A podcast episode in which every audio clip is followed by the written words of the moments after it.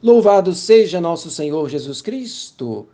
Começando mais um dia, hoje, domingo, dia dos pais, quero rezar com você a oração da manhã, consagrando toda a nossa vida, nossa família, a Deus nosso Senhor. Meu Deus, eu creio que estais aqui presente, eu vos adoro e vos amo de todo o meu coração.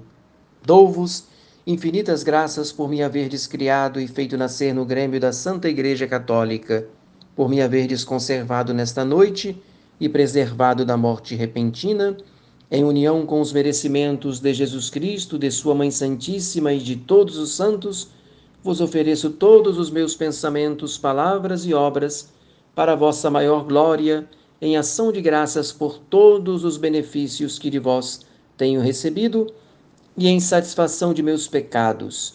Dignai-vos, Senhor, preservar-me neste dia do pecado e livrai-me de todo mal. Amém.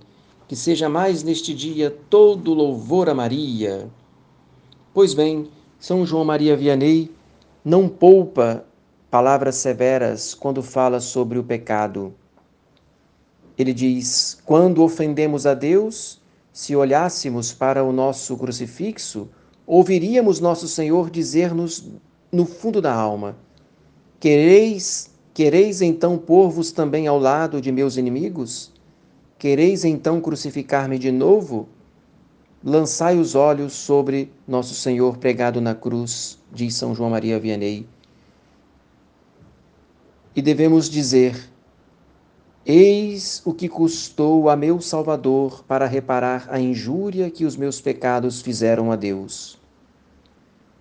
Um Deus que desce à terra para ser vítima dos meus pecados, um Deus que sofre, um Deus que morre, um Deus que atura todos os tormentos porque quis carregar o peso dos nossos crimes.